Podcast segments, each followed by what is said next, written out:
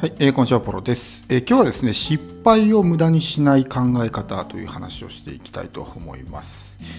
まあ、常にですね、こう人生っていうのは失敗の繰り返しですし、まあ、日々ですね、いろいろこう、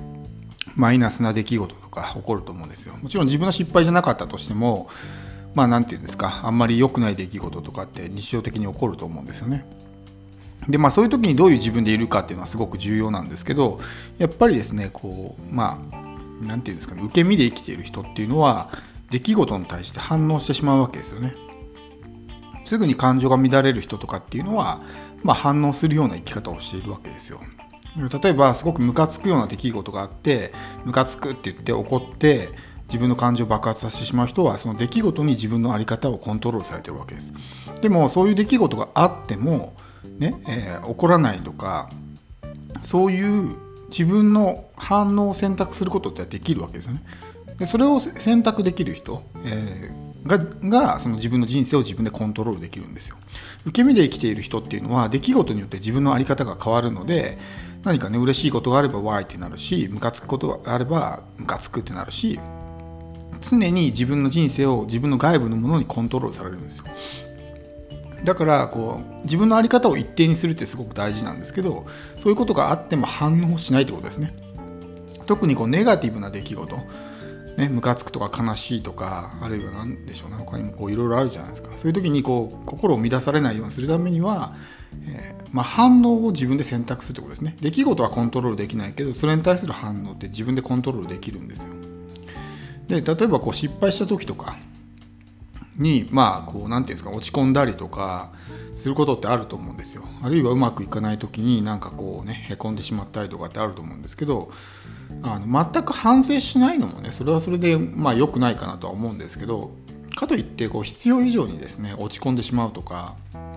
マイナスに考えてしまうっていうのはやっぱり良くないんですね。それによってどんどんどんどんこう思考がネガティブになっていって、まあ、負のスパイラルに落ちていくわけですね。でこうそういう状態が悪い時にまだ何かね決断をしたり行動するとより一層裏目に出て、えー、さらに状態が悪化してしまうということになるんで、まあ、こう常にニュートラルな状態をですね自分で保っておく必要があるんですけどそういう失敗した時とかうまくいかない時あるいはすごく理不尽なですねこう仕打ちを受けた時とか僕なんか本当にねこう何て言うんですか理不尽がすごく許せないタイプの人間だったんで今はだいぶコントロールできるようになりましたけど今でもやっぱりね理不尽なことがあるとすごくこうカッとなってしまったりとかっていうことがあるんですよ。でもそういうことに対してやっぱ反応してると受け身で生きてる人生。自分の人生を他人とかね外部のものにコントロールされてしまうので常にこうニュートラルで一定で自分の人生を自分でコントロールするためにはそういうものにも反応しないっていう生き方がすごく大事なんですよ。で、えそういう時にですねどういうふうにすればいいのかっていうことなんですけど 僕は失敗をねそういうね失敗とか理不尽な経験とかそういうものを無駄にしないように、まあ、どうしてるかっていうと そういうことがあった時にですねそのこの経験から得られる学びは何だろうっていうふうに考えるわけですよ。どんな出来事も必ず学びとか気づきってあるんですよね。すごく腹が立つような出来事でもこの経験から何かねプラスに変えられるものはないかなとか例えばそういうふうに考えることで一瞬ねこう冷静になれるじゃないですか。あじゃあ冷静になれたってじゃあこの経験によって自分はこういうね理不尽な経験があったとしても冷静になれるっていう自分をね今回は体験することができたと。そうするとそれって一つの成長じゃないですか。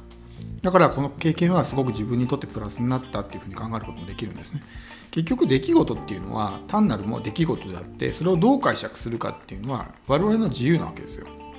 プラスに解釈することもできればマイナスに解釈することもできる。例えば自分の作ったコンテンツをなんかねプラットフォームでボロカスに言われたとしますよね。その時はへこんだりとかムカついたりとかカッとなったりするじゃないですか。でもそこでそういう風になってしまったらもうそれで終わりなんですよ。自分がそういうね一部の心ない人間によって傷つけられて自分の人生はその人間によってまあコントロールされてしまってるわけですよ。それってすごくもったいないしそういう人間に自分のコントロールをねえー、自分の人生をコントロールされてすごく、まあ、嫌じゃないですか。だったらどういうふうにするかっていうとじゃあこの経験からね何か学びとか気づきとかプラスになるものないかなって考えるんですよ。そうすると例えば、えー、まあコンテンツのね自分の作った商品をボロカスに言われたという時にあじゃあねもう絶対こういうふうに言われないようにもう完璧なもの作ってやろうとかあんまり完璧主義なのもあれですけどもっといいもの作ってやろうとかねそういうバネに変えるんですよ。そうするとそれがプラスの経験に転じるわけですよね。本当表面上はマイナスに見えるけどもその経験がきっかけになって実はその後に大きなプラスが待ってたりするんですよ。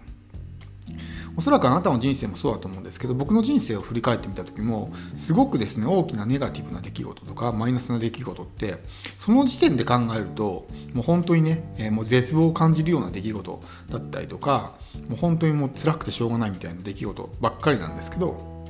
長期的な目で見て今から過去を振り返ってみるとそれが全部自分の人生のターニングポイントになってるんですよ。そういう経験があったからこそ今の自分があるみたいなね状態になってるわけですね。例えばすごくもう本当どん底で借金まみれでもうね人生積んだような状態になったことがあったからじゃあもう本当にね自分で起業してもうビジネスで稼いでいくしかないみたいな風に考えたわけですよ。もしそういう経験がなければおそらく今でも会社にね勤めて雇われて、まあ、その人生がそれはそれで幸せでもあるんですけどでもそういう風になってたと思うんですよね。それって本当にその時もうめちゃくちゃ辛かったしもう耐えれないくらいね、えー、大変だったんですけどでもそういうのって今から見るとこう、まあ、プラスになってるわけですよね。その経験があったからこそ今の自分がいるわけだし。ジョブズのあのスタンフォード大学のスピーチであるじゃないですか。その点と点が線でつながるみたいな話が、まあ、まさにそういうことなんですよね。その時点だけで見ると一つの点だしすごくねマイナスな出来事に感じるかもしれないけども後から考えると自分にとってねプラスの経験になってるわけですよ。だから要するにそういう例えば日常的にですねムカつく出来事とか腹立つ出来事があったとしてもプラスにすることができるということですね。自分の考え方によって。ただそこでムカつく腹立つって言って怒って感情を乱されて終わりだったらもったいないんですよね。そういうところから学びとか気づきとかあ世の中にはこういうふうに考える人がいるんだとかね。じゃこういう人に対してはこういうふうに接すればいいのかなとか。そういうまあ学びもあるし気づきもあるし、まあ普段の日常でもあると思うんですよね。特にこう家族とかで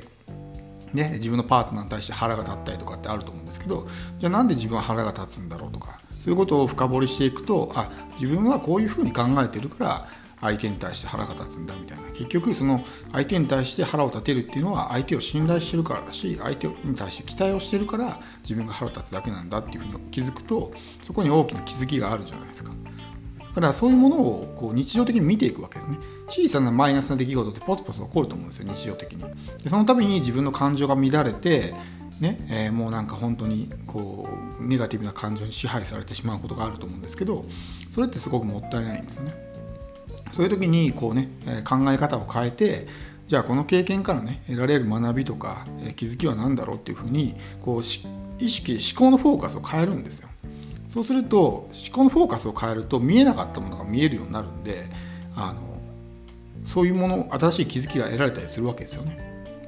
なのでそれってビジネスにもすごく生きてくるんですよ。特にやっぱりね僕たちみたいなこうビジネスをやってるとどうしてもそういうね、えー、まあ、望ましくないというかあんまりね、えー、歓迎できないような出来事に遭遇することもあるし、うん、そういう時にやっぱりね、えー、自分がこう乱されてしまうとやっぱり自分しかいないからこのビジネスのね上には全部ダメになっちゃうわけですよね。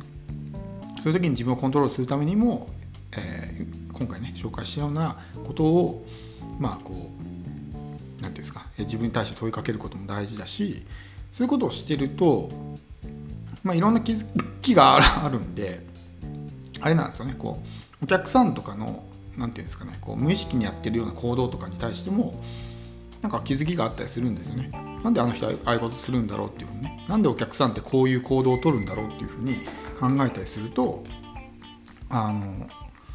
そこであこういう心理が働いてるからねお客さんは商品を買うんだとかもしくは買わないんだとかそういうような 気づきもあるんですよ。なのでぜひですねそのこの経験から選べ得られる学びは何だろうとか気づきは何だろうっていうようなあのまあ質問をですね日常的に問いかけてみてほしいと思います。では今日は以上です。